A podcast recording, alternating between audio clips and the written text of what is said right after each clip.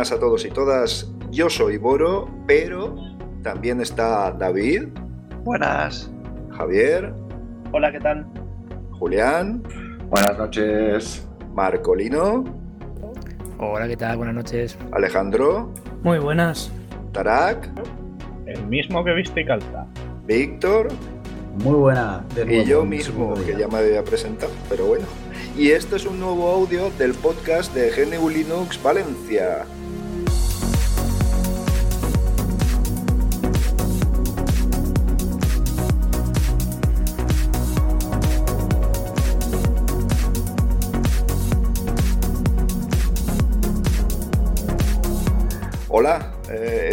Parece una manifestación que no tenéis cosas mejores que hacer a estas horas ni nada de esto o qué?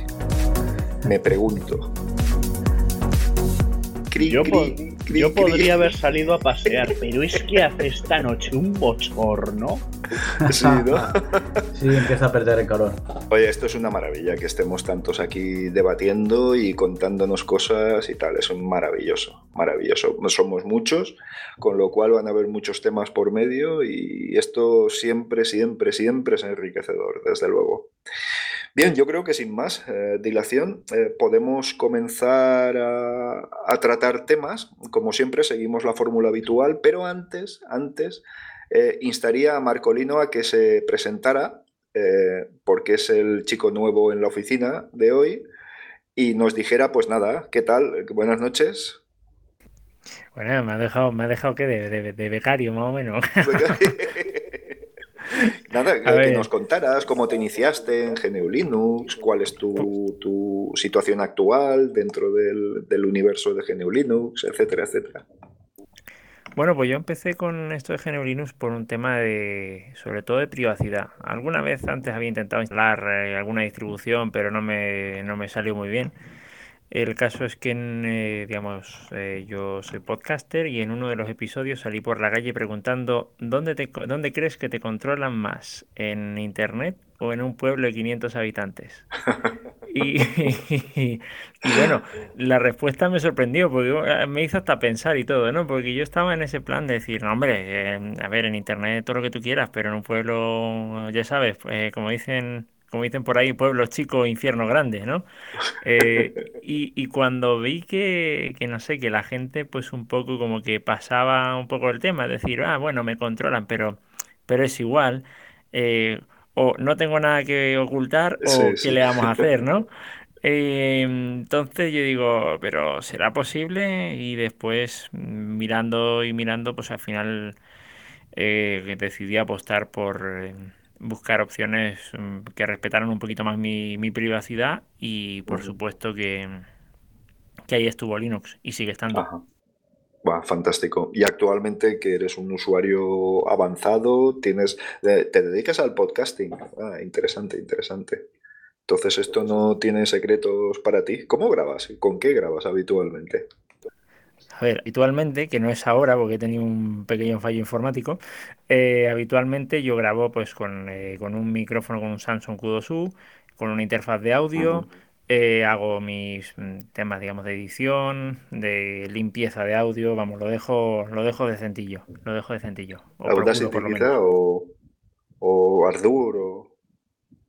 Utilizo Audacity, aunque no, aunque parezca que no. Audacity da mucho más de sí de lo que la gente piensa. A lo mejor le tienes que meter un par de plugins que, sí que se echan de menos. Pero eso, y Ardor, mm, pues lo tengo como mi asignatura pendiente para, para digamos, ir mejorando el, asunto, para ver nuevas opciones. Pero mm, ya te digo, de momento con Audacity estoy bastante contento. ¿eh? Sí, perdón, perdón. Aquí sabes que tienes un experto ¿no? en, la asociación, a José GDF, que es un verdadero, tiene unos tutoriales hechos que son canela fina, ¿eh? Sí, sí, sí.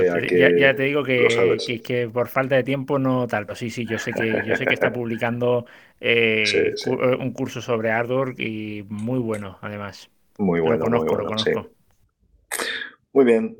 Pues nada, oye, encantado de, tenerte por aquí y, nada, pues eh, por supuesto estás invitado a, departir con todos y de lo que te apetezca, pero Vamos a seguir la filosofía que estamos siguiendo habitualmente, por la que pues cada uno eh, expresa una vivencia o plantea un tema que le haya llamado la atención durante la semana. Y creo que vamos a empezar por David. Eh, David, ¿qué, ¿qué te ha llamado la atención durante esta semana?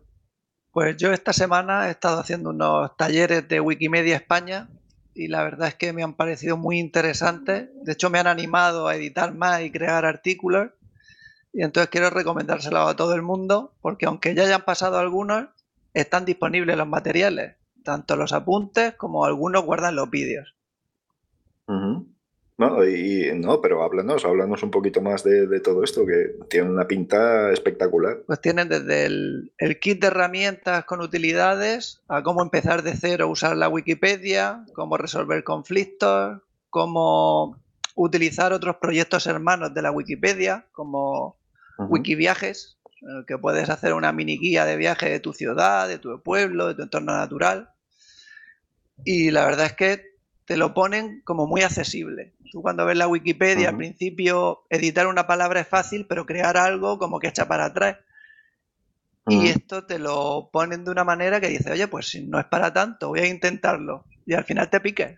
Yo he creado el Wikiviaje de mi ciudad, que no existía, y digo, oye, mejor que nada, pues siempre será algo que pueda hacer yo poco a poco y alguien mejore. Jolín, qué maravilla. ¿Tienes, ¿tienes algún vídeo, alguna, alguna especie de tutorial así visual o, algo de esto? Sí, ellos están haciendo talleres con Jitsi. Y a partir de la mitad, creo que fue a partir del tercer o cuarto taller, están grabando y luego los publican. Entonces en la web, que si buscáis Wikipedia, encuentros, sesiones, aunque no sé si luego lo pondremos el enlace en las notas del programa. Sí. Ahí tienes todos los que han hecho y todos los que van a hacer. Y de los que han hecho, los enlaces. ¿Qué tomo nota? ¿Wikipedia? Encuentros, sesiones. Con eso, Muy bien. te lo encuentra en DuckDuckGo o en Google. Perfecto. Perfecto. tiene una pinta genial. Fantástico. Esto es una cosita para aprender, ¿eh, Julián? Eso nos meteremos ahí a curiosear, que sabes que siempre tenemos estas inquietudes. Sí, sí, efectivamente, así lo haremos. lo haremos. No, lo conocía Y, la verdad es que a mí siempre me, ha costado entrar en, la en, la en las wikis en general. Sabéis que mis conocimientos son muy limitados y, el umbral de entrada, si no tienes a alguien que te acompañe, es un poco alto. Muy bien. Eh, vamos a ver, ni qué decir tiene que podemos entrar en coloquio para cuando cada uno de nosotros plantee su noticia. Y bueno, pues nada, así vamos dando contenido, ¿de acuerdo? Muy bien. Javier, eh, ¿qué tienes por ahí preparado? Bueno, lo que yo os quería comentar es, bueno, esta semana pasada he estado, no sé, quizás con el ánimo de, como está todo el tema este del trabajo remoto y conseguimos levantar todos los servicios estos, ¿os acordáis sobre los servidores de Jitsi? Y realmente el... Magnífico trabajo, por cierto. el resultado fue muy bueno porque la verdad es que el esfuerzo valió mucho la pena. al final levantamos varios servidores al final y ha sido, o sea, no por la cantidad, sino por el uso realmente ha sido increíble el uso que han tenido, ¿verdad? Los, los servidores de Jitsi y, yo es que estoy muy contento. Entonces, bueno, con ese mismo ánimo que me quedaba después de tanto trabajo, dije, va, es el último petardo que me queda, porque voy a ver si lo puedo tirar bien esta semana y ya está. Entonces me puse a buscar sobre una herramienta en software libre que pudiera instalar sobre un servidor. En, mi caso sabéis que yo manejo servidores con Debian, con Debian y utilizo como web server, utilizo Nginx o Nginx a veces me utilizo Apache, pero normalmente ahora ya últimamente más Nginx, porque me saca más rendimiento a los servidores. Entonces, bueno, buscaba un software libre que pudiera de alguna manera, sin volverme lo que fue una instalación muy, muy compleja, que al final siempre lo son, levantar un servicio. ¿no? entonces, buscando, buscando, buscando, encontré por casualidad un servicio que se llama Etherpad, Ether con, con H intercalada, etherpad.org, y es un software que funciona con eh, una especie de JavaScript que se llama Node.js, que es un JavaScript que funciona en servidor. Y bueno, que programaron unas personas en un, momento dado, luego lo compró eh, Google, se lo compró a ellos, lo siguió desarrollando Google y luego lo liberó Google al, a la comunidad. Lo liberó como software libre con licencia Apache. Entonces, bueno, es un software muy trabajado, no es un software que tiene dos años ni cinco, a veces que era el 2003 o por eso es un software ya como, como Jitsi, es decir, un software que tiene su, su tiempo y que está trabajado. Entonces es un software que sirve para una vez instalado poder crear documentos online de texto y mandar esa URL a la gente que a las personas que quieras y ellos puedan editar en vivo eh, sobre ese mismo archivo. Es decir, si yo os mando una URL y con un archivo que se llame, no sé, 123 y nos podemos todos a escribir, pues escribimos cada uno con un color, tenemos una ventana pequeña de chat y luego se puede exportar como, pues como HTML, como TXT o como PDF, lo que, lo que quieras. Y es, un, es una herramienta muy útil para hacer documentos compartidos. Entonces, en vez de estar escribiendo un archivo del el editor que utilice cada uno, mandar el archivo a la persona por email, que esa persona lo rellene, se lo mande a la otra persona, lo revise, lo rellene y vuelva a ti después de tres semanas de estar cruzando correos, eso es un archivo compartido con una URL única que todos conocen y que todos pueden editar. También lo puedes ejecutar como solo lectura, es decir, puedes tener 50 personas edición y 3 solo lectura o todo el mundo solo lectura. Y o sea, está, está muy completo. Puedes poner negrita, puedes poner cursiva, puedes poner algún tipo de viñeta. Y es que es un software muy completo. Entonces, bueno, con mucho esfuerzo lo conseguí instalar sobre Debian. Lo instalé al principio, como siempre, bueno, eh, eh, o sea, a nivel local para ver cómo funcionaba y tal. Y al final ya lo puse en producción. Eh, conseguí con un proxy reverso poder quitar el puerto y solucionarlo todo. Y bueno, y lo he puesto a nivel público para que cualquier persona pueda utilizarlo no lo voy a decir el nombre porque tiene el nombre de mi empresa y no lo voy a decir. Pero bueno, básicamente es eh, el software se llama Etherpad y, y, los que sepan, pues bueno, más o menos quién soy yo, sabrán cómo encontrar el servicio y lo podrán utilizar. Y bueno, eh, es, es, útil porque yo se lo manda, pues bueno, se lo manda a mi hermana, se lo manda a algunos amigos y tal, y todo el mundo está muy contento porque para todo el tema este del COVID-19, cuantas más herramientas colaborativas y más herramientas de teletrabajo, pues mucho mejor. Sin duda. Y entonces yo se lo comenté a Julián, le dije, échale un vistazo. De hecho, os pediré a vosotros que le echéis un vistazo, porque la meta es no que lo haga yo a nivel empresarial para mis clientes y tal, que yo sabéis que lo pongo para mis clientes como quien lo dice quien, quien sea, ¿no? Sino a nivel asociación, si lo veis interesante, pues yo ya que he aprendido a hacer la instalación, pues podría hacerla de nuevo para la asociación, sin, sin, mayor problema. Ahora que lo tengo fresco, no me lo pidáis en tres meses porque, no lo haré. Vale, vale. Pero bueno, es una herramienta, miradlo, se llama etherpad.org. Hay por ahí demos y básicamente es un editor online colaborativo y la es que está fabuloso. Y bueno, esa ha sido mi aportación a la comunidad esta semana y ahora tengo que descansar ya. Ahora ya tengo que, estos dos meses que me quedan, como no voy a tener vacaciones, tengo que descansar porque si no me volveré loco. Muy bien, pues muy interesante. Eh, Javier, por a mí, Etherpad tiene una cosa que está chulísima, que es el time slider que es como una barra de tiempo en el que la mueves y vas deshaciendo todos los cambios. Y la verdad es que está muy chulo. Sí, muy chulo, muy chulo. Sí, es como una especie de, eh, de, sí, de time machine, ¿no? Es como vuelves a las, a las, revisiones anteriores para ver lo que han ido haciendo o deshacer y tal. La verdad es que está muy bien. Sí, o sea, es como una especie de copia de seguridad, está muy bien, está muy bien. La verdad es que tiene muchas posibilidades el Etherpad. bueno, interesantísimo, muy bien. Pues Todo lo que sean documentos colaborativos y una herramienta como Etherpad eh, son cosas muy chulas.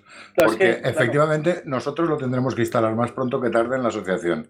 Porque muchas veces nos ponemos a elaborar documentos y te lo actualizo, bájatelo eh, mira, lo, actualizo y por, y por te lo bajas, o por el es te lo bajas, o por no sé qué. Sí, ya lo tengo, ya lo veo, sí, no, no, espera, que no me lo he actualizado. Y aparte, el tema de todo eso, Julián, que dices tú, es que cada uno es diestro en algunas cosas. Yo, por ejemplo, en entornos visuales, esto, por ejemplo, el CADE y tal, yo, vamos, porque, o sea, no, no me aclaro mucho ni con que no, Entonces, eh, al final que te digan, métete en la página web de Google Drive no sé cuánto, hazte una cuenta de usuario, lo te lo he compartido, pero solo puedes editar, pero no no sé cuánto, tus permisos, hasta que lo encuentras y dices, madre mía, qué complicado, esto no requiere ni contraseña, ni usuario, ni nada, tú entras directamente al documento, lógicamente la URL, digamos que el nombre del documento tiene que ser lo suficientemente fácil para ti, difícil para los demás, para que no te lo, te lo edite nadie que, que no quieras que lo edite, ¿vale?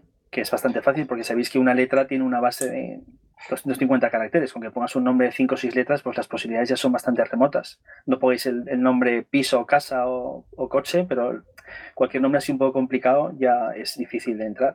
Y aparte también se pueden proteger con password, es decir, que también tiene esa posibilidad. Está, está, yo estoy muy contento. No sé qué pasará porque no sé cuánta gente lo utilizará, pero yo estoy muy contento con Etherpad. Y no lo conocía, o sea, ha sido para mí un descubrimiento. fantástico. Muy bien, pues muchas gracias, eh, Javier, por, por el aporte. Julián. Hombre, no, solo muchas gracias, sino que yo creo que nadie, que no hace falta consultar a mucha gente de la asociación mm. para poner eso en marcha ya en uno de nuestros servidores. Por mm. mí, Javi, ya lo puedes, ya puedes empezar mañana antes de que se te olvide. antes de que vayas a descansar. tal y como tengo la cabeza. claro, tal y como tienes la cabeza. Y puesto que dices que estás ya quemando las últimas balas, espérate. estoy muy mal, estoy muy no, mal. no, no, quemes la última, pon en marcha eso. Sí, sí, vale, vale. Eh, en vez de en el servidor Chichi, en el otro. Sí, sí, sí. y así, cambiamos cargas. Sí, sí, sí. Es que uno, yo empecé muy fuerte, empecé muy fuerte porque, bueno, sabéis todo el tema este de Stallman, la cancelación de Stallman, no sé qué, ya venía pisando fuerte yo. Y dije, no, esto es la última pistoletazo. Y me, he matado. pero sin presión, ¿eh, Javi? Quiero decir, como estamos solos hablando tú sin presión, ¿eh? No, además es que con una cosa añadida de que acabamos de hacer una junta directiva, una asamblea general y acabamos de tomar la decisión. Con lo cual, esto es perfecto, vamos. Es una atacada todo. Pues le daremos, sí, sí, pues le, vamos para adelante. Y así que, que lo utilice la gente, claro que sí. claro que sí, hombre. Claro que, sí. utilice la gente para lo que quiera. Sí, sí, sí, claro que sí. Va, pues nada, muy bien, Julián. Venga, chuta. Yo, a ver, una noticia muy, muy rapidita y, que me... Bueno, una rapidita y otra que si queréis dejamos para el final, porque me parece que es para que se quede a, última hora y reflexionemos sobre ella y a ver si en, un próximo acto, del tipo que sea, en el podcast o lo que sea, o, en alguna grabación, lo hacemos. A mí me llamó la atención de que esta semana como noticia de que al final hemos, hemos conseguido que los dominios .org el nuestro, no pasen a manos de un fondo buitre.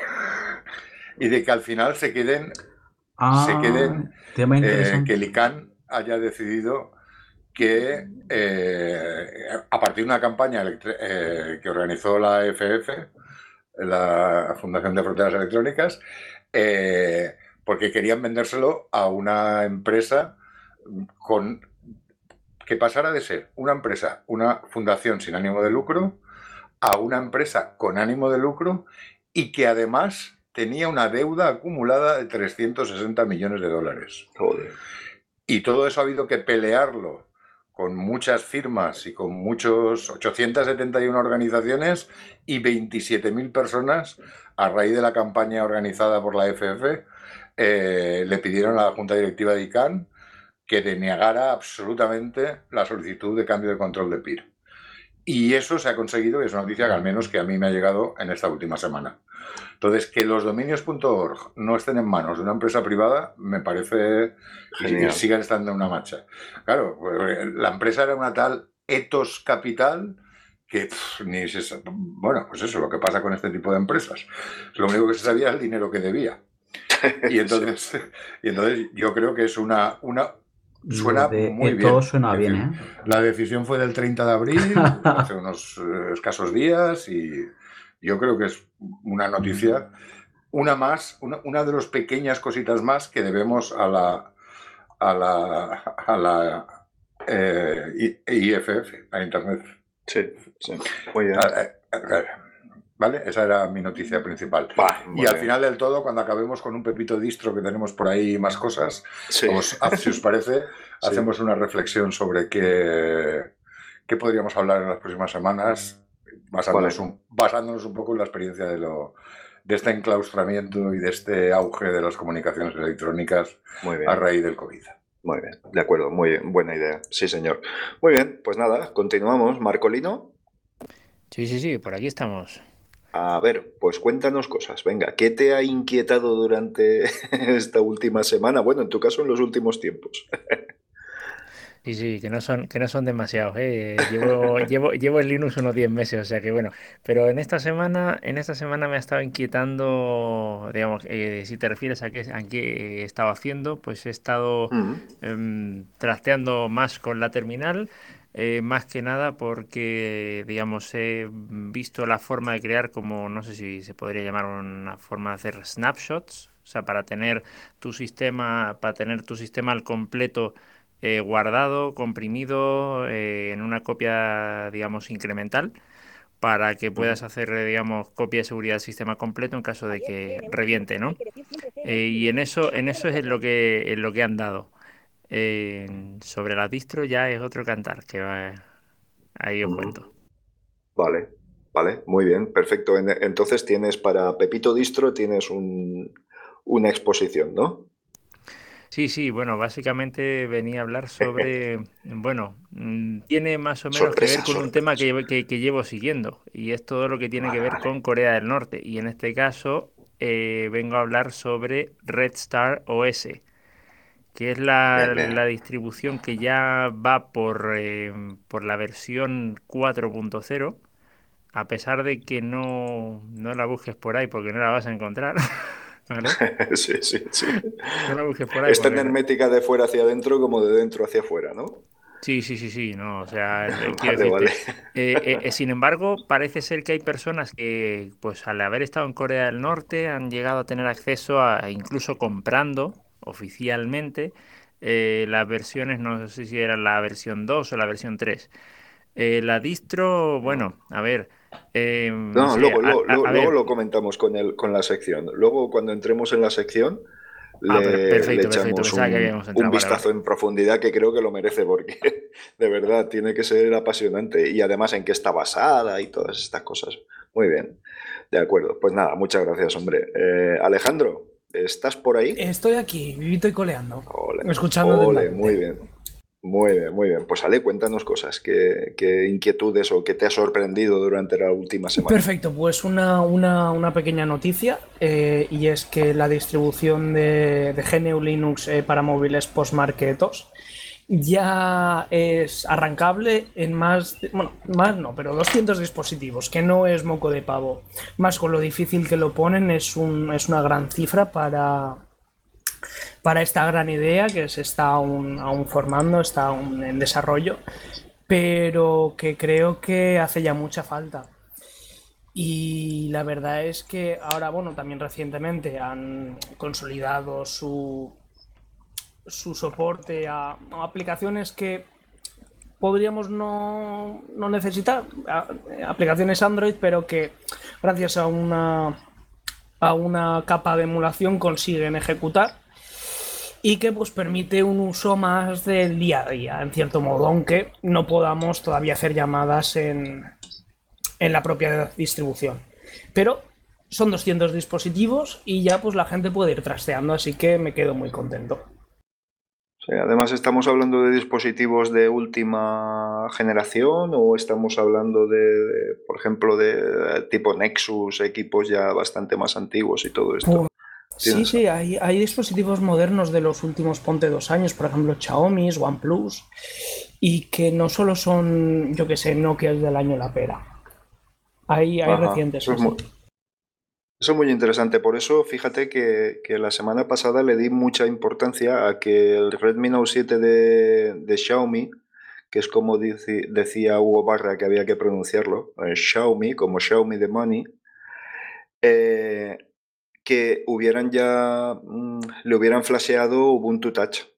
Y eso está muy bien, porque ya estamos hablando, ya no estamos hablando de los Nexus 5, de, de no estamos hablando de, equipos ya bastante más veteranos, ¿no? sino de equipos muy actuales y muy funcionales y con buenas cámaras, buena, o sea, buenas autonomías. Eh, son equipos de otra generación, mm. evidentemente, lo cual es muy buena noticia, sí que también se esté implementando. Si se está implementando los OnePlus, es toda una garantía, porque vamos, esos equipos son fantásticos. Claro.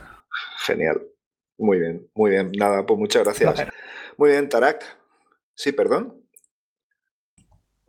Perdón ¿quién, había, perdón, ¿quién había por ahí? ¿Era David el que había intervenido? Pero ya que me nombras, ah. decir que yo tengo un Nexus 5 con Ubuntu Phone. Ole, qué bien. Mira, yo tuve un BQ. y buf, me di por vencido. He de reconocer que me di por vencido porque al final no era un juguete en aquella época, ¿vale? Te estoy hablando de lo primero, ¿eh? Te estoy hablando, seguramente ahora habrá ganado en funcionalidad hasta, hasta decir basta. pero, tengo de segundo móvil. Jaja. ¿Y qué tal? ¿Qué tal la experiencia? Como curiosidad. Muy bien, muy bien. La verdad es que es bastante usable. Sí, vale, pues sí, no, es importante y además con UbiPorts llevando el desarrollo, que quieras que no, no es una gran empresa ni nada parecido, que están haciendo un esfuerzo tremendo, lanzando OTAs y adaptando los nuevos equipos, que parece ser que es el paso inmediato, que es van a, van a intentar adaptarlo a equipos bastante más modernos. Muy bien, de acuerdo. Eh, ¿Quién toca ahora? Tarak. Tarak, ¿estás por ahí? Sí, estoy por aquí. Bien. respecto al pepito distro de esta sección, va a ser un poco especial. porque, a ver, ¿a quién no nos han dicho si tanto te gusta Linux y el comunismo, vete a Cuba, rojo del demonio o algo por el estilo? Pues la respuesta a esto es eh, ¿y qué Linux uso en Cuba? Pues eso es de lo que voy a hablar. No interesante. Sí, señor. Sí, señor. ¿Sí? No, eh, que eso es de lo ah, que vamos a hablar. De... Fantástico, fantástico. Bien, pues, pues si acaso, si te parece bien, dejamos pasar a Víctor que nos cuente su, su vida y obra y ya directamente nos metemos con el Pepito Distro, ¿eh? Muy bien, y si sobra tiempo podemos hasta hablar de Red Flag, que es el que usan en China, o el que usaban en China. Wow, vale, vale. Muy bien. Víctor. Muy buenas. Muy buenas. Pues bueno, la semana pasada estábamos que no sabía yo qué pasaba con el Ubuntu. Bueno, ya afortunadamente, pues está todo instalado. Ah, funciona bien. razonablemente bien. Y he probado Sinfig, que es un programa para animación 2D. Estaba haciendo mis probaturas muy sencillas y bueno, mm, falta, falta que le coja eso el puntillo. Y una cosa curiosa es que yo no tengo claro eso cómo se, se renderiza, pero bueno, ya aprenderé, ya aprenderé. Hay tutoriales sobre Sinfig. Uno de ellos, por ejemplo, es Genofonte. Tiene tutoriales muy interesantes sobre Darktable y otro tipo, otro tipo de software. Mm, muy bien, y aquellas regresiones que observaste, eh, recordemos que tú tienes unas necesidades de accesibilidad mayores que otras personas y aquellas regresiones que observaste y tal, ¿se resolvieron con la nueva instalación entonces? Pues sí, pero hay una propiedad que recoge la ventana que yo creo que no funcionaba y no sé, ahora funciona. No me ahora funciona. por qué. Ya, bueno. Sí, en estas cosas lo importante es que ahora funciona. si funciona, vale, todo bien. Exacto, ¿no? Nada, pues hombre, pues me alegro mucho, me alegro mucho porque para ti eso es muy importante y oye, y, me alegro mucho que de esa manera tan, tan habitual que es reinstalar y que funcione, pues, pues pues es todo, eh, eh, es todo una alegría. Bueno, había por ahí algunos arreglillos más, ¿eh? Para que funcione. Pero bueno. ¿Como cuáles? ¿Como cuáles? Pues que es que como no tengo yo claro cómo funcionan las, particiones, tampoco voy a yo hablar mucho sin saber. Pero bueno, había ahí unas particiones de Wi-Fi que yo es que antes yo juraría no haber instalado nunca, nada. Nada, nunca lo he usado, yo siempre arranca instalado y hasta no sé lo que ha pasado realmente, yo no lo sé. De momento me voy a quedar como estoy. No tengo ganas de pasar a la 2004. sí, ahora que lo tienes todo, todo por la mano. Y ten en cuenta que, bueno, en Ubuntu 18.04 ya hay Snap para dar y repartir, ¿eh? Y es que yo veo que son enormes, que son enormes. Sí, eh, sí, Yo tengo una sensación que es que eso ralentiza bastante y tengo máquina. Por parte de máquina no será más o menos como la tuya. Pues eso fue lo que me echó a mí atrás de Ubuntu, Víctor. Eh, que yo estaba muy a gusto con Ubuntu, pero cuando empezaron con el tema de los snaps, y mira que lo he defendido siempre, pero claro, mm, sobre todo en la 1804 había momentos en los que el equipo se hacía insufrible. Y dije, no, se ha acabado, esto no, no puede. Y además, yo que soy una persona que, fíjate, me muevo con Debian estable porque yo no puedo permitirme tener un problema con el, con el ordenador, porque tengo muy poco tiempo para todo. Entonces. Yo eh, entiendo que esto de empaquetar está muy bien para lo que es realmente necesario. Si yo estoy con Genome y quiero, por lo que sea, eh, mm, vale, es razonable.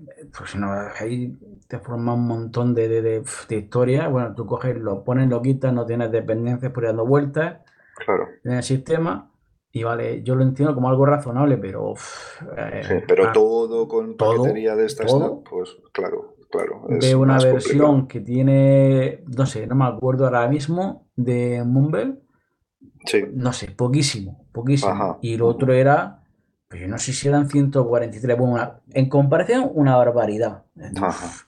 Sí, no sí, que no, que no, que no se puede, no se puede. Pero bueno, bien, vamos a ver, poquito a poquito parece ser que se va avanzando y oye, los Flatpak funcionan razonablemente bien hoy por hoy. De- tengo alguna cosita instalada con Flatpak, no con Snap, aunque me hubiera gustado testear alguna aplicación, pero bueno, Debian con Snap no se lleva, pero nada, nada, nada bien. Así que, bueno, tengo que averiguar por qué. Pero bueno, el caso es que no, no se lleva nada bien. Pues nada, Víctor, pues me alegro mucho, hombre, que hayas resuelto tus problemas. Yo también. casi totalmente, tú más que nadie, evidentemente. Y nada, pues oye, vamos a pasar a la Pepito Distro que yo estoy deseoso. A ver, Vale. teníamos por ahí Red Star, teníamos Nova, teníamos Hannah Montana, ten- no, Hannah Montana no. Eso es para otro día. Eso Sé paciente. Vale, Eso es para ti a los inocentes. vale, venga. Vale, vale. Venga, pues nada, uno de, uno de vosotros que empiece con. Bueno, antes habíamos empezado a hablar de Red Star. Pues, pues venga, vamos, vamos allá. A ver, Bueno, vamos. ¿qué nos dicen desde Corea del Desde Norte? Corea del Norte, eh, te digo que saludos desde del, del gran líder supremo y todas estas cosas. No, como el amado Eh, líder. nuestro amado líder, correcto, correcto. Nuestro Y su líder. inquietante hermana. No nos olvidemos de su inquietante hermana. Sí, es verdad. Está de mal humor esta, esta No, señora no siempre, lo, ¿no? no lo sé, no lo sé, pero parece ¿Tú como la mala dices, la mujer de de, de qué? Avatar. No, no, es su hermana, es su hermana. Es que ahí el tema de la sangre se ve que está muy arraigado, ¿no? De, de por derecho de sangre el, el gobernar un país con un arsenal nuclear flipante. Sí, sí, Bueno, a ver, esto, ta- uf. también tienes que tener en cuenta una cosa. Ahora mismo, eh, Kim Jong-un, lo último que sé es que está en paradero desconocido. Bueno, ya Parece, ¿eh? ser que, a ver, aquí hay Ya. versiones para todos los, aquí hay per- versiones para todos los gustos. Desde que si está, desde que si está muerto a que ha tenido un problema cardíaco, eh, que el tío, claro, le da mucho a, al cigarrito, le da mucho a la comida, ¿sabes? La gente se le muere de hambre, pero bueno, él ahí sigue comiendo y esas cosas, ¿no? Es el único gordo en Corea del Norte. Es lo que tienen la- las dictaduras, es lo que tienen. Yo su paradero Sí, exacto sí. no lo sé, pero sé en qué país está, seguro sí o también, ¿eh? A ver. Espera, espera, ¿cómo dices? Corea del Norte. ¿Dónde puñeta va? Vale, vale. Vale, vale, vale. Bueno, pues entonces nada, venga, pues Red Star. ¿En qué Vamos, está vamos a ver, bueno, vosotros sabéis que eh, si fijáis, si os fijáis en la, en la Wikipedia, por ejemplo, eh, solamente hay mil y pico direcciones IP asignadas a Corea del Norte. Lo sabéis, que el acceso a Internet allí mm, no. Bueno, sí, me lo, bueno, sí, me lo temía. No, sí. no, pero es que es a lo bestia, o sea, eso lo- es a lo bestia. Literalmente hay mil y pico direcciones IP para una población de 25 millones, con lo cual os podréis imaginar que, bueno, eh, ¿qué es lo que ocurre? Eh, bueno, la distribución está basada en Fedora, hasta donde he podido documentarme, ¿de acuerdo? El- tiene, por supuesto que tiene sus peculiaridades, ¿vale? Como por ejemplo el navegador, que tiene un acceso, digamos, es curioso porque mm, ya te digo, de lo que, de lo poco que he podido ver de gente que ha- te enseña cómo lo ha usado, de las pocas filtraciones que ha habido de, de algunas versiones, no de todas, eh, tú ves cómo es que, por ejemplo, el navegador, cuando tienes acceso a Internet, solo te permite acceder a Google y al resto de cosas no. A ver, eh, quiero decir, el resto de cosas es la intranet de Corea del Norte, que funciona pues como, eh, digamos, funciona con la típica dirección IP de 10.000, ¿sabes lo que te digo? Que es una, que es una red, digamos, mm, grande, pero, de, pero que no es, no es Internet. Em, a ver, ¿qué es lo que pasa? Me huelo que, esa, que, ese navegador, por ejemplo, que tiene, que es un derivado de Firefox, ¿vale? Se llama Naenara. Eh, ese navegador tiene acceso a Google por la siguiente razón. ¿Alguna vez ha ido algún periodista eh, de los pocos que han conseguido entrar a Corea del Norte? Ha ido, ha visto qué es lo que, digamos, qué es lo que hay y lo típico, oye, pero ¿tienes acceso a Internet? Oh, sí, sí, sí. Pues a lo mejor el único ordenador que sí que tiene acceso a Internet, pues ¿qué te enseñan? Pues cómo entran a Google, ¿vale? Y, ya está. Eh, después el resto, pues nada, y evidentemente es el, control sobre la gente que tenga acceso a Internet es brutal. Mm, ya te digo que es muy poca, o sea, suele estar reservado para altos cargos y poco más. Em, no sé, la distribución además de eso tiene, digamos, la versión 1 y la versión 2. Eh, digamos, tú, mira, tú lo miras estéticamente y parece una copia casi calcada de Windows XP, ¿vale? No así la versión 3, que parece pues, eh, un, pues parece un Mac, ¿vale? Eh, tiene un montón de aplicaciones así, digamos, evidentemente capadas eh, no, puedes, no puedes entrar como superusuario.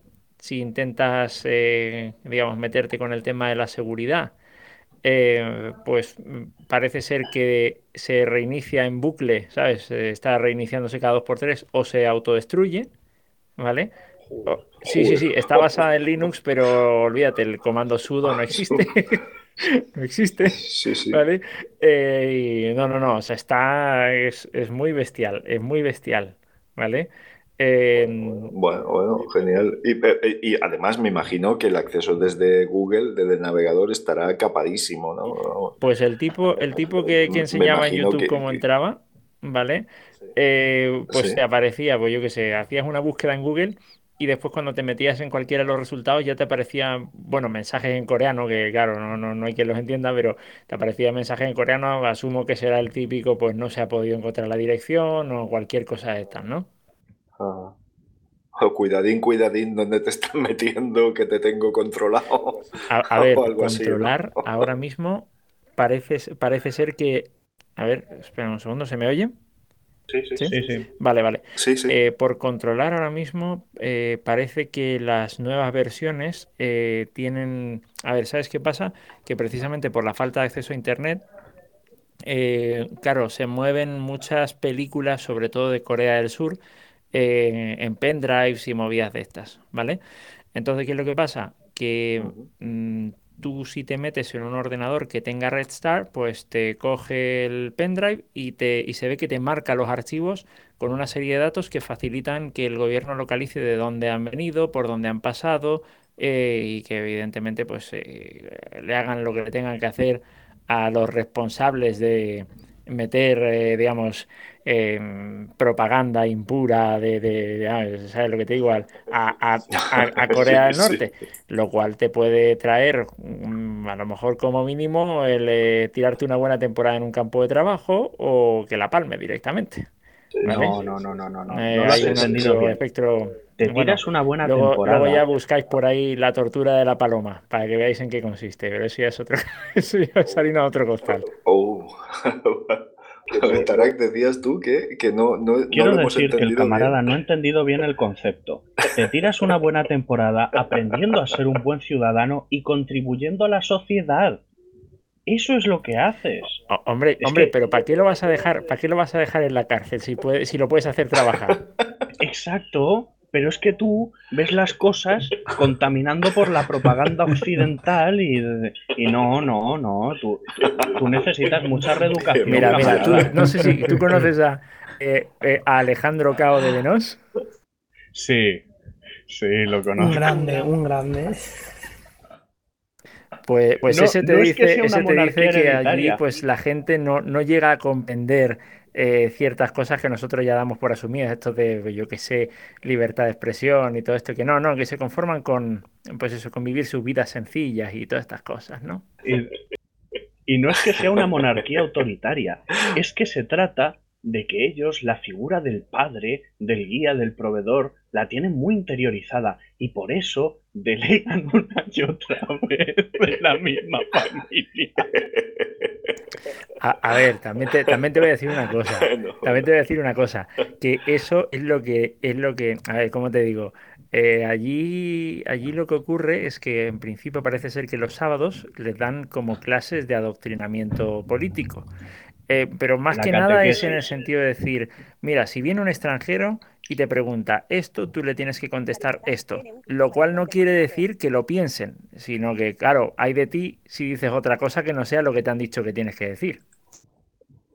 Sí, sí, sí. bueno, bueno, genial. Eh, eh, bien, pues vamos avanzando, vamos avanzando con el Pepito Distro, porque Tarak tenía otra aportación. Una intervención, que decir, que lo, de, las redes capadas y lo de los Google capados, al margen de las risas excesivas, no sé, un poco crueles, creo, porque pobrecitos bueno, los, sí, sabes. Sí, un, poco de humor negro, vamos, por no crueles, no, pero de humor negro. No es exclusivo de Corea del Norte, ¿eh?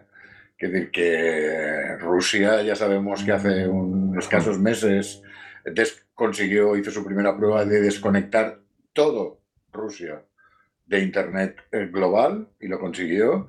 Y China lo tiene implementado desde hace mucho tiempo a través de su gran firewall chino y de su gran muralla contra Internet.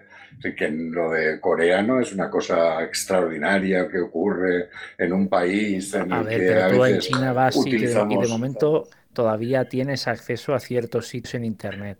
Sí, eh, en la Internet global. No, no, te estoy hablando de que no, no puedes entrar a nada. Incluso la intranet está eh, capaísima. O sea, ahí tampoco ves que pueda llegar, coger y subir lo que te dé la gana. Todo ¿eh? pasa por una censura, pero es que es brutal. O sea, eh, sí, vale que en China, en Irán parece que también hay alguna movida de, ¿sabes? Una segunda digamos, una intranet. Eh, pero, pero no, no, es que esto se lleva en la palma, ¿eh? Sí, sí, sí, no tengo ninguna duda. Pero lo que decía es que no, que, no se puede frivolizar en exceso. Entiendo perfectamente lo que dices, pero que no solo tienen cortafuegos brutales con esa brutalidad está claro que no es a ese nivel de brutalidad, pero parecido, parecido o, en otras escalas lo tienen exactamente igual en otros muchos países, que sepamos. Y no hablemos a efectos de privacidad los márgenes que tiene la NSA de los Estados Unidos para controlar cualquier cosa controlable. Es decir, que Richard Stallman no es un paranoico. No, no, se limita a constatar la realidad. Quiero decir que está claro. Sí, sí, que puede producir cierta hilaridad, pero eh, que al eh, final. Eh, como se dice en el refrán castellano, que en todos los sitios cuecen habas, ¿eh? En unas más y en otras menos, pero en todos los sitios cuecen habas en lo relativo a control y privacidad. Mm. Sí, que puede producir cierta hilaridad, pero al final lo que esconde es una opresión al pueblo y, una pérdida de libertades y, y tantas y tantas y tantas cosas, es evidente, sí. Muy bien, pues nada, hombre, yo eh, no he expuesto mi tema, pero, pero queda otra opción más de Pepito Distro. Así que, eh, nada, era Tarak, ¿no? No, ¿quién? No, sí, era, era yo. Y pues básicamente de... Mm, a ver, estoy de acuerdo, quisiera apuntar respecto a lo anterior, estoy de acuerdo contigo, es bastante... Mm, es, no, no es algo exclusivo de Corea del Norte, Respecto al humor cabrito, para gustos colores y para risas chistes. A mí personalmente me, me, gusta este sentido del humor. También porque es que si no, si, no me río de estas cosas me acabo deprimiendo.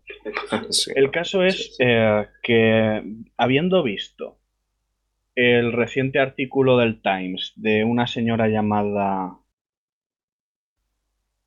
Ah, vale, no lo sé, pero es necesitamos al, gran hermano para derrotar el virus. Yo, es, eh, yo me acojo. Y además en el Times, es decir, 1984 no que va. Ah, George Orwell solo se equivocó de fecha. Pero pasemos del paraíso eh, de Corea del Norte al paraíso de Cuba. Bien, resulta que con mucha razón eran conscientes de que Microsoft eh, tenía, la, tenía la voz cantante en cuanto a los sistemas operativos de la isla. Y por lo menos para sustituir los ordenadores del gobierno necesitaban algo que no, que no respondiese directamente a unas leyes que les exigen que, que colaboren con las, con las agencias de inteligencia. Así que decidieron crear su propio sistema operativo y lo llamaron Nova. Bien, eh, Nova, como al parecer en Cuba no tenían suficientes problemas, decidieron basarlo en, en Gentoo. Así como cosa curiosa. Eh, eso sí, eh, con el tiempo y el llegar de la versión 2.1 se pasaron a Ubuntu. Había mejores opciones en mi opinión, pero bueno, por, por, lo menos, eh, por lo menos eh, Cuba mejoró un poco gracias a ese cambio. Ah, y bueno, eh, tiene también una curiosidad porque su ciclo de lanzamientos ha sido y su historial de desarrollo ha sido como poco inconstante. ¿Vale? en, en mayo de 2016 se estaba discutiendo sobre la versión 6.0 que estaba llegando. Pero eh, poco después dijeron que estaba descontinuada. Eh, luego, eh, luego, la página web se cayó. Y, luego en, dos, en 2018 volvió a, salir la, volvió a salir la página web, salió la siguiente versión y ah, la 6.0 que habíamos dicho antes y volvió a estar marcado como en desarrollo. Pero a principios del 2018, después de hacer este lanzamiento, también eh, volvieron a bajarse los. Eh, a cerrarse los servidores y se, y se recomendó a los usuarios cambiar acentos. Y después volvieron a decirle eh, unos meses después que no, ya, ya volvemos, ya, ya está otra vez en desarrollo. Y así hasta principios de 2019 no, no, se sabía muy bien qué iba a pasar. Ahora al parecer vuelve a estar en desarrollo. Y esa es, la, y esa es una historia con muchos altibajos de, de, esta, de esta pequeña distro. ¿Esta será conseguible? Sí, sí, a ver. Cuba eh, sí que es cierto que su internet es, eh, está restringido pero tiene una intranet muy interesante y bastante libre. Es decir, los pocos que pueden pagarse una conexión a, Internet consiguen mucho contenido de afuera y lo mueven por una intranet que está completamente hecha por los ciudadanos, lo cual es interesante. Y el gobierno está muy como que no sabe, me gusta esto, no me gusta esto. Por un lado es una red que está montada en su territorio es como, oh, mira, es, eh, nos las apañamos bien y vamos tirando. Y por otro lado es como, esto igual se nos está yendo de las manos. Es, y ya te digo, es muy curioso. También, por ejemplo, hacen, em, hay como reglas no escritas. Eh, por ejemplo, los eh, durante el día se intenta no poner torrents o o, o programas de estos de descarga funcionar, eso se deja para la noche y durante el día se deja el ancho de banda pues a los que quieran hacer búsquedas o jugar a videojuegos. y cosas así, o por ejemplo, en un momento hay que reestructurarla y se pasa un comunicado, oye, estamos reestructurando, pam, pam, pam. Es algo que está tan descentralizado a un nivel tan bestial que no sabes muy bien ni cómo funciona, pero funciona. Mm, muy interesante. Mira, me he metido en la página de Nova Linux, eh, que eh, está en, el, en la URL nova.cu de Cuba. Eh, no es segura, no es HTTPS, pero mira, te viene una opción Nova Escritorio, Nova Servidores, Nova Ligero oh, para equipos de bajas prestaciones, Nova se me, se me olvidaba eso y es Que claro, como allí el tema de Internet es, eh, está restringido, pues tratan de que, la, de que haya una ISO para cada persona. Eh, que lo vaya a necesitar y así no sobrecargar mucho las redes. Está muy interesante, está muy interesante. Sí, Nova Droid, mira, eh, una personalización de Android. no lo conocía. Sí. Sí, hay para NAS, para clonación de servidores. Se ve que tiene un desarrollo muy, muy activo y muy, y muy potente. Tiene muy. Joder, me la voy a bajar. voy, a, voy, a, probar a ver. De, todas maneras, no es Nova Linux, es Nova GNU Linux. Que, ellos mismos, sí, mismos mm, adoptan el término ese que deberíamos de adoptar nosotros tan a menudo que a mm. veces se nos, se nos, mm. se nos escapa. Pero, pero, por lo que yo he visto mm. eh, de esta distribución, la última versión es, digamos, un poco viejuna. Pero vamos, no, no tiene, no, tiene por qué conllevar nada. Nada. Sí, sí, no, sí. sí, es funcional, claro. Claro, claro. Vale, pues nada, muy bien. Pues, pues nada, una, una, gran, una gran exposición. Tarak, muy, muy chulo.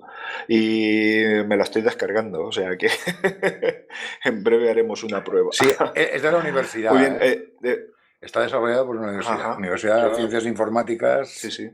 en La Habana. Sí. Lo cual tiene mucho sentido. ¿eh? No, y además me consta que la preparación técnica de la gente es muy, muy buena y seguramente no será un mal producto, seguramente será muy funcional. En YouTube Tenéis eh, reviews de gente usándola. Ah, sí, muy bien. Pues mira, le voy a echar un vistazo también. Mira, qué bien. Mm, vale, pues, pues nada, muchas gracias a ambos. Y bueno, eh, expongo mi tema. Eh, si has terminado tú, Tarak. Correcto. A no ser que queráis que hablamos de Red Flag.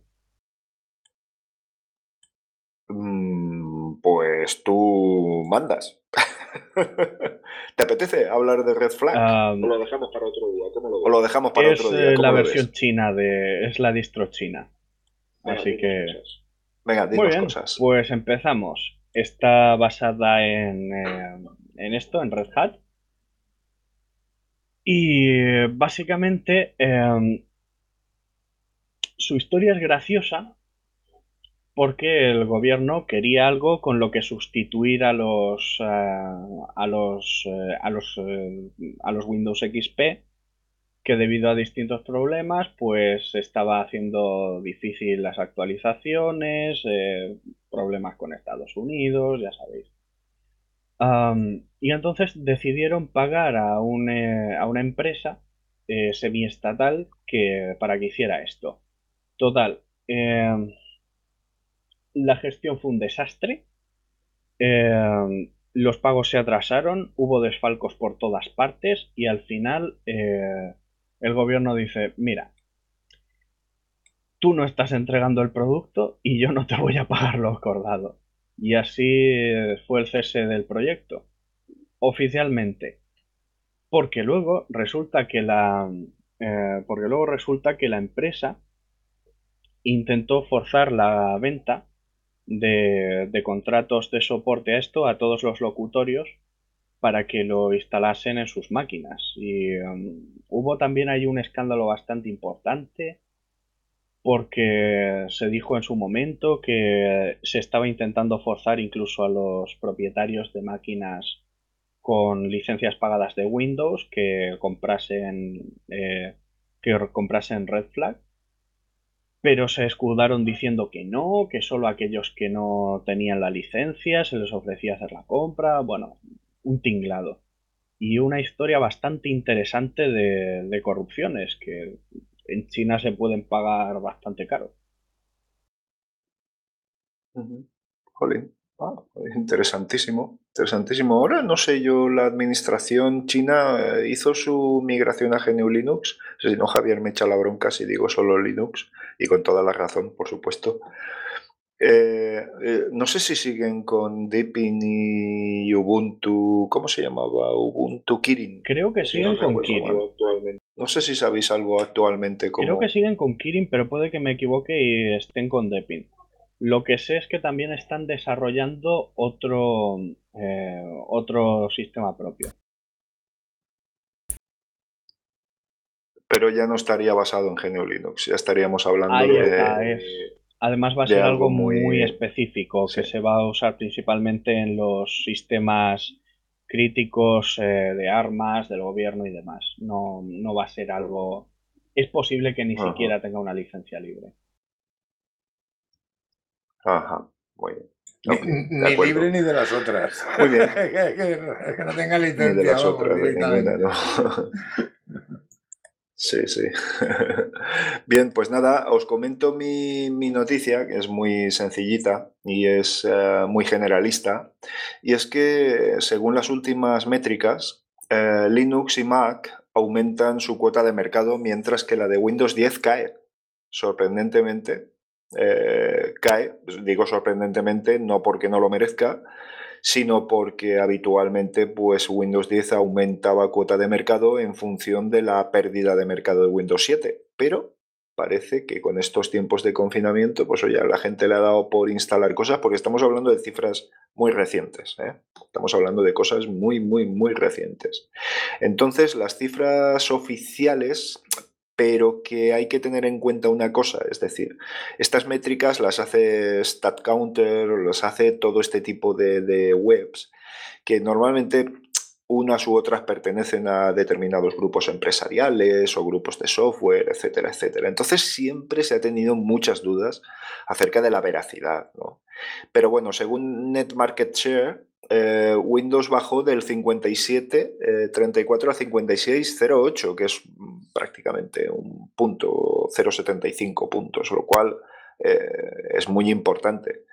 Mac ha subido un- un de 3,41 a 4,15 y Linux subió hasta prácticamente el 3%, ¿vale? Con un 2,80 y pico por cien, ¿de acuerdo? Eh, sí, es evidente que Microsoft, eh, en la combinada de Windows 7, Windows XP, que aún está por ahí pegando coletazos y todo esto, y Windows 10, pues está en el 88,14. ¿De acuerdo? Estamos hablando de, una cifra realmente, ah, no sé, una pisonadora, vamos. Eh, pero, pero, como os he dicho, este tipo de métricas siempre está muy mediatizada por intereses, ¿no? Pero hay un sitio donde las métricas no eh, se realizan con esa, con esa finalidad, que no es otro que la mayor página porno del mundo, que es Pornhub. ¿Vale? que estos eh, no se casan absolutamente con nadie, y no lo digo en tono paradójico, ni mucho menos, sino que estos hacen una, una, una recopilación de información muy, muy estricta, ¿no? porque además mm, basan el modelo de negocio en la publicidad, es evidente. ¿no? Eh, lo que más dinero mueve en Internet, además de las drogas y las armas, es el porno. Es evidente. Y además no sé en qué orden, pero bueno, tampoco me, me preocupa mucho. Eh, lo cierto es que sí que se mueve mucha, mucha, mucho volumen de negocio con la publicidad de- del porno y para ellos es muy importante tener métricas fiables, muy fiables y realizan sus propias métricas. Claro, evidentemente aquí desconozco pues las herramientas que utilizan y tal, pero sí que eh, es una, son unas estadísticas muy esperadas por todo el mundo.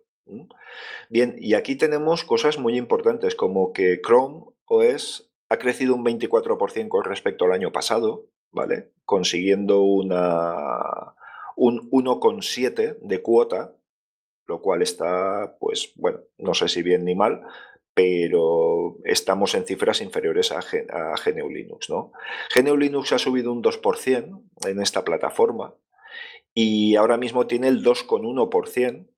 Y luego os explicaré la salvedad que ya le he dejado entrever al principio. Mac crece un 7%, ¿m? Eh, y ahora está en un 16,7%, pero teniendo en cuenta que la mayoría del tráfico de Pornhub viene de Estados Unidos. Eso también hay que tenerlo en cuenta. Y Windows baja, baja también, un 3%. Luego, luego eh, estamos con que esta bajada de Windows es real, de Windows 10 es real, es muy real.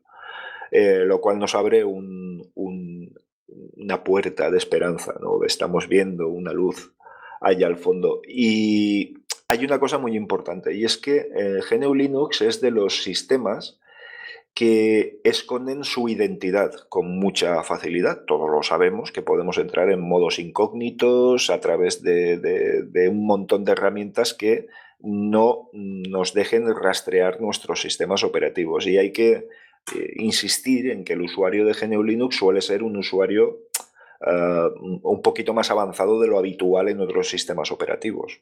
Con lo cual, esta cuota de mercado todos estiman que es bastante mayor, pero no saben cuánto. Pero en todos los casos y en todos eh, los sistemas de medición estamos creciendo. Lo cual, pues es interesante. Y hablando de un, pongamos que tenemos, que en vez de un 2,1 que marca Hub tuviéramos un 4, por así decirlo, ostras, es mucha gente. Es mucha gente en el mundo que utiliza, además gente muy fiel que utiliza este sistema operativo. Así que estamos de enhorabuena, de modesta enhorabuena, pero estamos de enhorabuena. Mira, y sigue descargándose Nova. Mira, ya voy por un giga. Tiene un giga con 6.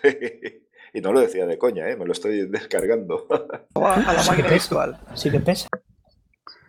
Sí que pesa, sí que pesa, sí, sí. 1,6 gigas, sí la versión, una versión, eh, no sé cuál será, descargar. Ponía ahí una versión ligera, pero bueno, a ver qué escritorio lleva y todo esto. Es que esto... ten en cuenta una cosa, esto la mayoría de las veces se mueve de pendrive que pasa de mano en mano.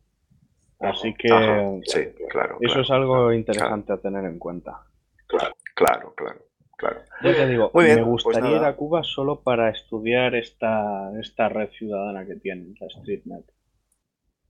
O sea, a mí Cuba es un, es un país que me apasiona. Eh, independientemente de otro tipo de cuestiones, la capacidad para adaptarse a, las pues a las penurias políticos, sociales, económicas, confinamientos, eh, bloqueos, y el pueblo cubano, oye, pues, pues sigue ahí. No sé, me parece que tiene que ser un país interesantísimo de descubrir. Sinceramente, sinceramente. Bien, eh, por lo demás, yo quería comentar unas cositas de la. Una cosita en concreto de la asociación, entre otras muchas. Evidentemente, estamos arrancando después de este periodo de confinamiento que aún sigue y aún debemos insistir en él para que no tengamos un problema como todo parece indicar que va a ocurrir, pero esto puede ser contado en otra ocasión. Me refiero a que, bueno, pues parece ser que todo el mundo está mentalizado de que esto se ha acabado y esto ha empezado, así que más vale que nos mentalicemos. Pero bueno, lo dicho, no es el objeto del tema a tratar hoy. Y, es el de que, bueno, pues poquito a poquito vamos reiniciando las actividades, vamos a ir escribiendo en las agendas, porque, bueno, es de suponer que, llegará un momento en el que podremos celebrar nuestros eventos. Pero hay una cuestión, un evento online de nueva creación que muy amablemente José Picón ha tomado las riendas y es el tema de, mm, vamos a hacer unos directos, unos directos monotemáticos con varios contertulios sobre unos temas determinados, pero que siempre van a estar eh, eh, en el ámbito social. ¿De acuerdo? Es decir, eh, indiferentemente podemos hablar de feminismo, de veganismo, de cualquier inquietud, movimiento social emergente, etcétera, etcétera y que puede ser muy, muy, muy, muy interesante. Y desde luego trataremos su afinidad con GNU Linux, es decir, siempre hemos defendido que, que los valores, los valores de GNU Linux son muy coincidentes con movimientos sociales determinados, o, prácticamente todos aquellos que, que, tienen una raíz social profunda.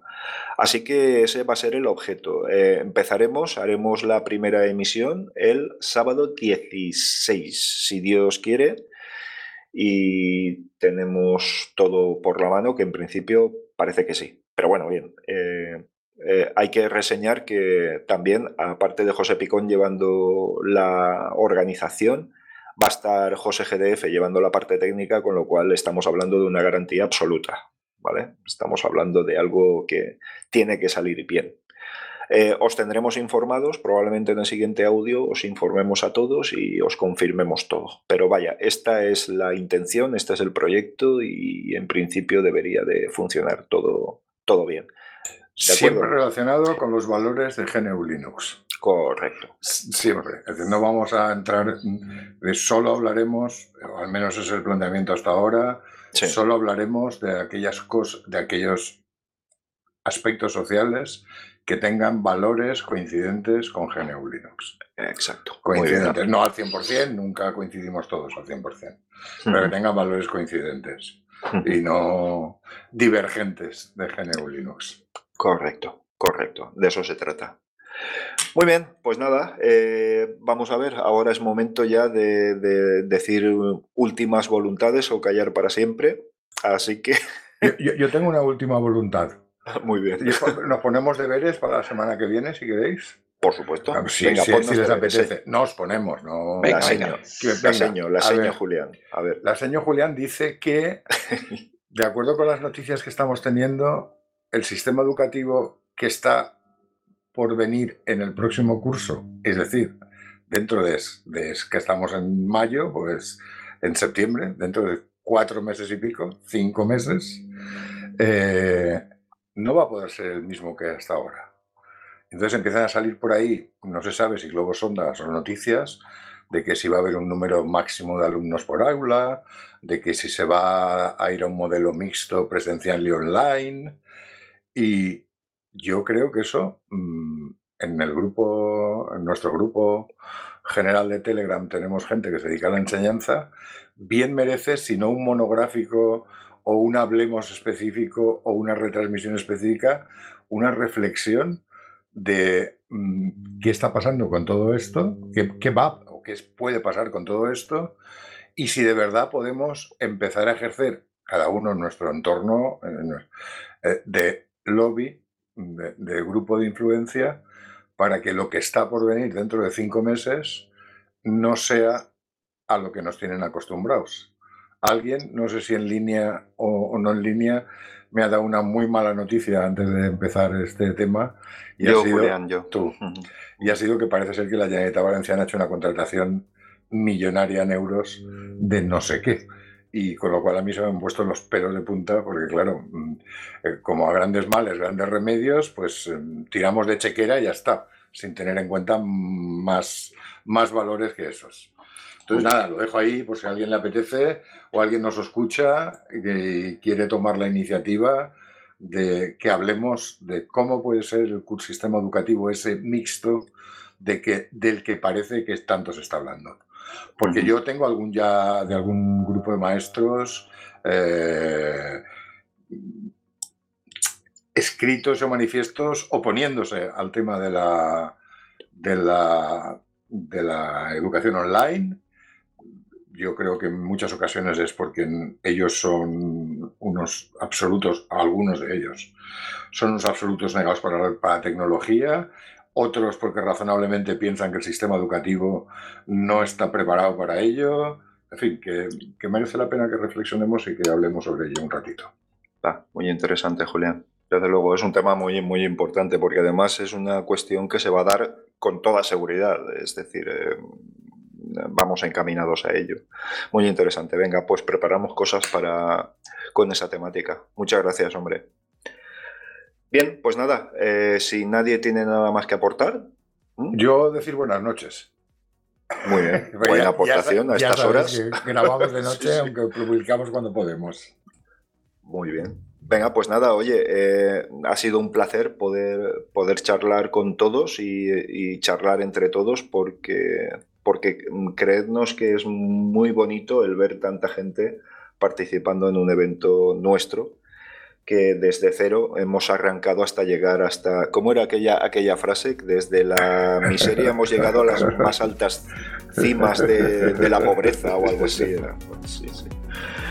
Venga, pues nada, muchas gracias a todos y todas por estar ahí, muchas gracias a todos vosotros por participar y os emplazo a un siguiente audio. ¿De acuerdo? De acuerdo. Hoy récord de participantes. Enhorabuena a todos. Gracias. Hasta la próxima. Hasta luego. Hasta luego. Buenas noches. Ya se ha descargado Nova.